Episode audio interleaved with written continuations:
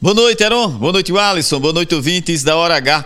O Tribunal Regional Eleitoral da Paraíba cassou na tarde desta segunda-feira os mandatos de dois vereadores de Mari, na zona da Mata Paraibana, por fraude na cota de gênero nas eleições de 2020. A Corte Eleitoral entendeu que o progressista, partido pelo qual os parlamentares disputaram as eleições, colocou duas candidatas na chapa apenas para compor a cota de gênero exigida pela Justiça Eleitoral. Com isso, Neto Martins, que foi o vereador mais mais votado da cidade e Zeca Gomes deixarão a Câmara Municipal. O TRE determinou que os votos obtidos pelo progressista sejam anulados.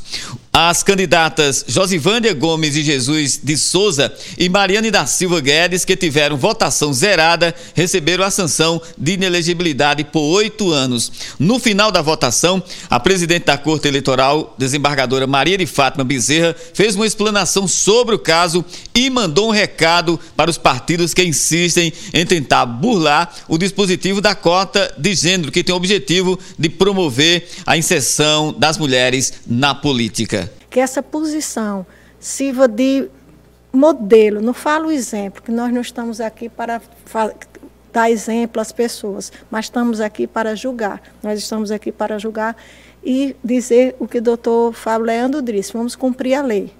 Cumprir a lei e, e fazer mais uma vez o apelo que sempre fazemos, que as mulheres sejam candidatas para valer. Roberto Tazino na hora H. O dia todo em uma hora.